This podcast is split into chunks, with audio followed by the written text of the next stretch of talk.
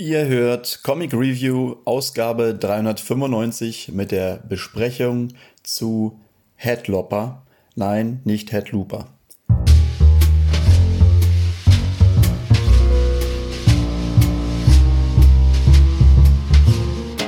Hallo und herzlich willkommen. Mann, jetzt labe ich genau den gleichen Scheiß äh, wie da, Daniel immer. Nee, hi, hi Leute. Wie geht's? Alles gut?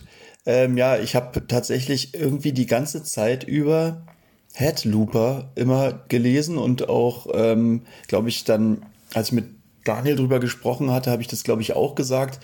Und da ist mir dann erst aufgefallen, ey Mensch, das heißt ja gar nicht Headlooper. Jetzt macht es auch für mich mehr Sinn. Weil Headlopper, also Lopper heißt ja sozusagen sowas wie, oder to lop ist, glaube ich, so schneiden oder stutzen oder irgendwie sowas. Ähm, also der Kopf Schneider, der Kopf, Kopfstutzer. Ja, also ein ähm, erstmal ziemlich, also hat mich sofort angesprochen. Das Cover ist halt sehr cool. Das ist von, das Comic ist von Andrew McLean und der hat tatsächlich beides gemacht, also Text und Zeichnung. Ich hatte den Namen tatsächlich noch nie gehört, aber wie ich schon meinte, das Cover ist halt wirklich sehr ansprechend. Ist halt, also ist anders ansprechend. Also es ist jetzt nicht so, dass man da eine wahnsinnige ähm, artistische Fähigkeit unbedingt sieht, sondern es ist so eher grafisch, also so sehr, sehr einfach. Ähm, also eigentlich ein komplett mehr oder weniger rotes Buch. Und da, da drauf ist halt Norgal, hm, der Held des Buches, der äh, durch einen See aus Blut wartet. Also es ist dieser Norgal, das ist ein alter Mann mit weißer Mähne und auch langem weißen Bart. Wirklich ein Muskelberg, in der einen Hand ein Schwert und in der anderen den abgeschlagenen Kopf einer Hexe, wie man dann später erfährt. Also eigentlich könnte man sagen, äh, He-Man bloß mit weißem Bart und ähm, weißen Haar. Ähm, hinter ihm sieht man dann noch so ein Monster, ein Sumpf, ein Totenkopf, alles so ein bisschen, mh, hm, wie soll ich sagen, abstrakt und auf den zweiten Blick teilweise. Genau, und ähm, ja, sieht irgendwie, sieht irgendwie stylisch aus, aber also müsst ihr euch am besten mal kurz angucken, wie dieses Cover aussieht. So ist der ganze Style auch im Buch drin.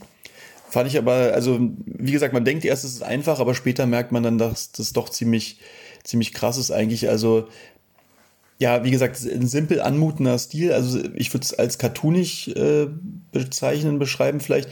Auch sehr einfache, aber geschmackvolle Farben, ohne große Schatten oder so. Ähm, auf den zweiten Blick merkt man halt, dass es dann doch ziemlich gekonnt umgesetzt ist. Also sehr stimmig, äh, viele coole Perspektiven, viel Dynamik und gerade in den Kampfszenen halt viel Dynamik und ähm, die natürlich in einem Comic äh, über einen ähm, Kopfabschläger oder wie man es nennen, so Abschneider, da ist natürlich Dynamik und Kampfszenen sind natürlich da sehr wichtig. Und da merkt man dann auch irgendwie, mh, hm, der Typ muss schon irgendwie zeichnen können oder der kann er auf jeden Fall auch. Es gibt so ein paar ähm, Stellen, da musste ich auch an ähm, Mike Mignola denken, weil es so ganz viel Schwarz teilweise gibt mit so, ja, also einige Szenen gibt es halt, die so ein bisschen an ihn erinnern mit diesen schwarzen Flächen und so. Ihr kennt diesen typischen Stil, aber ähm, ja, eher nicht. Also eher viel cartooniger und manchmal auch ein bisschen, keine Ahnung, manchmal ein bisschen komisch. Ähm, also auf den ersten Blick äh, halt eher seltsam, so, also zum Beispiel meine, äh, meine Freundin hatte, ähm, als ich das gelesen habe, so ein bisschen mit reingeguckt und hat dann, äh, was sind das für ein verschobenes Gesicht nur so gesagt und ähm, da, ja, da muss ich auch dann recht geben, also manchmal, weiß nicht, die Augenabstände oder wie die, ähm, also die Winkel oder so, das ist manchmal so ein bisschen verpeilt, aber insgesamt ähm, ja, funktioniert es dann halt doch. Also gerade diese ähm, ikonische Vereinfachung hat teilweise halt auch irgendwie was, denn wenn halt Norgal hm, zum Beispiel von weiter weg manchmal zu sehen ist oder auch manchmal größer sogar oder der Gesichtsausdruck mal halt nicht so wichtig ist, dann wird halt sein kompletter Kopf einfach äh, weiß gezeichnet und ähm, im Endeffekt ist halt dann sozusagen Gesicht und Bart und Haar, die vermischen sich dann irgendwie und ähm, nur so zwei Striche deuten dann die Augen an und eine weitere Linie irgendwie den Schnurrbart, so ein, so ein kleines, wie so ein, ja, Linie hoch, Linie runter. Das ist schon irgendwie ziemlich faszinierend und das muss man sich halt erstmal irgendwie trauen. und trotzdem, ich gucke gerade hier nochmal rein, trotzdem sieht das halt irgendwie cool aus. Ne? Das wirkt dann halt wie so eine, wie so eine Maske so ein bisschen. Mm, ja, aber halt stylisch und ikonenhaft irgendwie. Also jetzt, äh, ich, also ich darf jetzt auch nicht zu viel übertreiben. Also die Zeichnungen sind schon vom Prinzip her eher einfach und ähm, ist Geschmackssache. Okay, aber worum geht's eigentlich? Also auf der Insel Borra sind seit einiger Zeit ähm, unzählige Monster unterwegs, also wirklich äh, verschiedenste Art ähm, von Wölfen, die dann aber tatsächlich so groß sind wie so, weiß ich nicht, so eine Berliner Doppeldeckerbusse oder äh, sagen wir lieber ähm, Londoner Doppeldeckerbusse. In Berlin gibt es leider nicht mehr so viele, bis hin zu so einen riesen Spinnen und ähm, alles mögliche Zeug. Also wirklich, äh, ich gucke hier gerade noch mal, ja, schwer zu beschreiben teilweise. Das sind halt so, so Fantasy-Wesen halt, irgendwie so eine vielleicht Golems oder Titanen oder Riesen oder ja, wie auch immer. Jedenfalls ähm, ist, äh, wie wir rausfinden, so ein böser Zauberer dafür verantwortlich. Und der ist eigentlich gefangen im Exil auf einer kleinen Insel im Schwarzen Moor, also auf einer Insel, in, auf der Insel sozusagen, ähm, in so einem Schwarzen Moor und in dem dann tatsächlich auch ähm, Untote einem das Überqueren unmöglich machen und auch anscheinend irgendwie diesem Zauberer. Und ähm, ja, da gibt es halt dann nur so einen Fährmann, so einen typischen, der den gefahrenlosen Transport auf die andere Seite äh, garantieren kann. Und ja, unser Held Norgal, ähm, seines Zeichens halt tatsächlich Köpfer vom Beruf. äh, cooler, cooler Beruf eigentlich, wenn ich wenn ich vielleicht doch nochmal überlege, was anderes zu machen, vielleicht entscheide ich mich entweder Köpfer oder Robbenklopper ist, glaube ich, so, sind so die Top-Berufe äh, momentan, die ich mir vorstellen könnte. Also jedenfalls, ähm, der, der hat halt immer diesen sprechenden Kopf der Hexe Agatha, den ich schon auf dem Cover erwähnt hatte, dabei. Und der wird von der Königin angeheuert, ähm, den Zauberer äh, seinerseits zu köpfen oder was heißt, also den Zauberer zu köpfen, um dem Spuk halt endlich ein Ende zu setzen, so. Und, ähm, ja, ohne jetzt zu viel zu verraten, aber ähm, ist das, äh, im Grunde ist das halt dann auch ein Teil einer Verschwörung und irgendwie auch der Plan des Zauberers, ist jetzt nicht zu viel gespoilert, weil das ziemlich früh rauskommt. Aber jedenfalls äh, verfolgen dann halt ähm, Nagal, also verfolgen wir sozusagen Nagal auf seiner Reise über die Insel und wir ähm, alle möglichen Kreaturen spektakulär halt immer köpft, äh, irgendwelche Drachen oder irgendwas und ähm, andere Inselbewohner trifft, die dann teilweise Freunde werden oder so, aber meistens zieht er, also eigentlich zieht er immer alleine weiter. Also ganz cool finde ich zum Beispiel, dass in jedem Kapitel dann ähm, so eine Abbildung dieser Karte ähm, des, des Inselreiches ähm, Borra äh, zu sehen ist und man eigentlich so ein bisschen den Weg äh, unseres Helden sozusagen nachverfolgen kann. Der ist dann so eingezeichnet tatsächlich. Sowas, ich weiß auch nicht, was da die Faszination dran ist.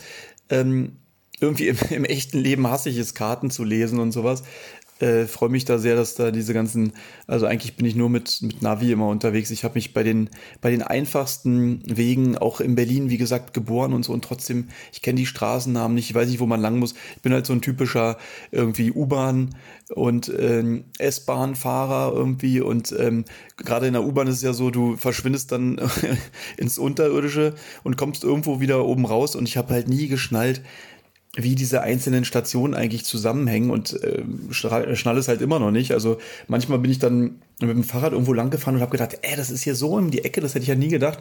Und ähm, bin da immer vielleicht irgendwie umständlich ähm, in der U-Bahn noch umgestiegen und äh, hätte dann einfach mal mit dem Rad das vielleicht schnell, viel schneller machen können. Also, oh man, jetzt schweife ich schon so ab wie bei bei Comic Review äh, äh, bei, bei, bei Hunting Comics. Nee, jedenfalls, ähm, wie gesagt, normalerweise mag ich so eine Karte nicht, aber hier finde ich es irgendwie total cool, das alles nachvollziehen zu können. Mhm. Genau, und da muss man sagen, dass der, äh, also nochmal zusammenfassend, vielleicht das Headlopper ist halt wirklich zu einem Großteil ein Action-Comic, was aber auch ziemlich lustig ist, und zwar halt, ähm, wirklich witzig. Also die Königin nennt Norgal zum Beispiel Sir Kopf ab. Also das sind jetzt so Sachen, das ist immer schwierig, so eine Witze ohne Kontext so nachzuerzählen. Aber es ist, ist wirklich irgendwie, äh, muss man schon schmunzeln und vor allem halt dieser sprechende Hexenkopf Agatha ist, ist wirklich, wirklich witzig. Die ähm, übrigens ab und zu mit Körperteilen der Gegner gefüttert werden muss, obwohl sie eigentlich ja gar keinen Körper hat oder so, um das verwerten zu müssen, aber das will sie halt irgendwie. Genau, und die kommentiert eigentlich die ganze Zeit über das Geschehen. Also wenn man äh, die mal zum Schweigen bringen will, dann muss man sie schon an der Zunge statt an den Haaren äh, festhalten und tragen. Und eine Szene fand ich besonders witzig, da wird sie äh, neben so einen Totenkopf abgestellt, den sie halt direkt anfängt äh, voll zu labern und dann äh, irgendwie immer sein Schweigen auf ihre ganz eigene Art interpretiert. Ja, ja, genau so sehe ich das auch. Und ja, ist klar, da würde ich jetzt auch nichts sagen. Und irgendwie und am Ende, naja, also die will ich nicht verraten, aber es, es ist irgendwie echt super witzig. Hat mir sehr gut gefallen, die Stelle. Und ähm, ja, das Design übrigens von der Hexe, das erinnert mich total an die Hexe von Shihiros Reise ins Zauberland. Diese ähm, ja, sehr, sehr großen Augen, so ein bisschen schielend ähm, in andere Richtungen und ähm, auch eigentlich ein viel zu großer Kopf, wenn man das mal vergleicht mit, äh, dem, mit dem Kopf von unserem Helden. Äh, ja, und dann halt diese äh, sehr, sehr große Nase ist halt, ja, eins zu eins ist jetzt übertrieben, aber der hat sich bestimmt davon inspirieren lassen. Äh, jetzt kommen hier irgendwelche Schätzkram rein, egal. Also jedenfalls ähm, gibt es eigentlich tatsächlich so eine Art richtiges Ende und die Geschichte wird irgendwie aufgelöst, also jedenfalls die um den Zauberer, aber es scheint tatsächlich noch eine Fortsetzung zu geben, also jedenfalls steht hier auch Band 1. Mh, und ich glaube, ich hatte irgendwo gesehen, dass auch was Neues kommen soll. Also es hat mir wirklich gut gefallen. Äh, das in einem Rutsch, äh, also an einem Rutsch habe ich das auch wieder mal durchgelesen. Allerdings ist es halt auch hier wieder, ähm, was ich halt öfter so erwähne, dieses typische Popcorn-Kino beziehungsweise Popcorn-Comic. Also es macht irgendwie Spaß, aber ich habe jetzt auch keine Ahnung, ob das wirklich lange nachhalt, also ob ich da hm, wenn mich irgendjemand mal fragt, worum ging es da nochmal. Wobei äh, bei dem Comic ist wahrscheinlich sogar so, dann weiß man wirklich noch, worum es geht, weil der Name ist halt einfach Programm Headlopper, der haut die Köpfe ab, fertig. Das ist eigentlich der das ganze Comic. Aber wie gesagt, ihr wisst schon, was ich meine. Also es ist so ein bisschen mh, hm, ist ein bisschen was anderes als also Why the Last Man, was man immer mal wieder erwähnt oder oder auch einige von den anderen meiner Favoriten. Äh, Death Note bei den Mangas zum Beispiel und natürlich auch viele von den neuen Sachen, die ich vorgestellt hatte, die mir wirklich ähm, im Kopf bleiben. Äh, hat mir, aber wie gesagt, was soll's, hat mir trotzdem super gefallen, gerade wenn, wenn ihr so ein bisschen was Leichteres lesen wollt. Wobei leichter, das ist ein ganz schöner Schinken hier wieder, wieder ganz tolle, ähm, typische Crosscult-Ausstattung, 25 Euro, Hardcover. Mann, jetzt stehen hier wieder nicht die Seitenzahlen drin, oder was? Nee, natürlich nicht. Naja, also sehr, sehr viele Seiten. Also es ist echt ein dicker Schinken. Und hinten drin dann noch so eine schöne Covergalerie, wo man sehen kann, wie andere Leute den Charakter interpretieren. Und da sind echt ein paar super geile, also auch tatsächlich von Mike Mignola ist zum Beispiel einer dabei, der mir super gut gefällt. Und auch ein paar andere, die wirklich sehr, sehr cool interpretiert sind, mir super. Also das ist diese Covergalerie, das, ähm, das gibt's ja oft mal so. Und meistens ist halt so, die orientieren sich, also die, ja, die Figuren sind halt, wie soll, wie soll ich sagen, die Figuren sind halt oft so, ähm, ja, anatomisch und so, so relativ richtig und so, die, ähm, und dann, ja, keine Ahnung, dann kannst du halt diesen, dieser Charakter, also die haben, ach man, wie soll ich das erklären? Also meistens sind die Figuren halt nie so richtig was Besonderes, aber in dem Fall ist es halt so, wie ich euch gesagt habe, dieser wahnsinnige weiße Rauschebart und dann dieses vereinfachte und dann der Oberkörper wirklich wie, äh, wie He-Man und so. Und da kommen deswegen, glaube ich, auch so total abgefahrene, also auch von den, von den Zeichnern, die man teilweise kennt, kommen tatsächlich irgendwie echt mal andere äh, Zeichnungen raus als die gewohnten. Also ich glaube, da haben wirklich alle irgendwie Spaß gehabt, sich dran abzuarbeiten an diesen Typen mit einem schönen, mit einer schönen ähm, Variant-Cover-Zeichnung.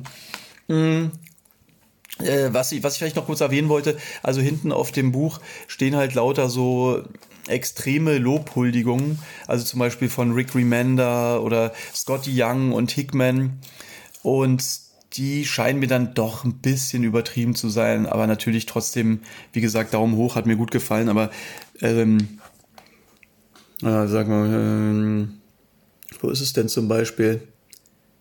Ja, äh, Jonathan Hickman halt, wie gesagt, zum Beispiel dann äh, schließt dann damit, äh, wenn ihr auf der Suche nach einem der besten Comics auf dem Markt seid, dann sucht nicht weiter.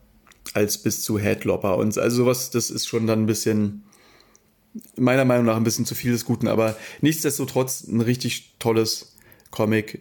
Daumen hoch und bis zum nächsten Mal. Auf Wiedersehen. Ja, ist ja krass übrigens. Mir ist gerade aufgefallen, dass wir tatsächlich schon dann fast die. Warte, ich gucke nochmal, ob es stimmt. Ja, genau, wenn es ist ja die 395 fehlen noch fünf Stück, dann gibt es wirklich 400. Und wenn man dann nochmal die ähm, fast 100 äh, Hunting Down Comics dazu zählt, ist ja echt schon, schon Wahnsinn, oder? Dann haben wir echt fast die 500 sozusagen schon voll. Okay, bis denn.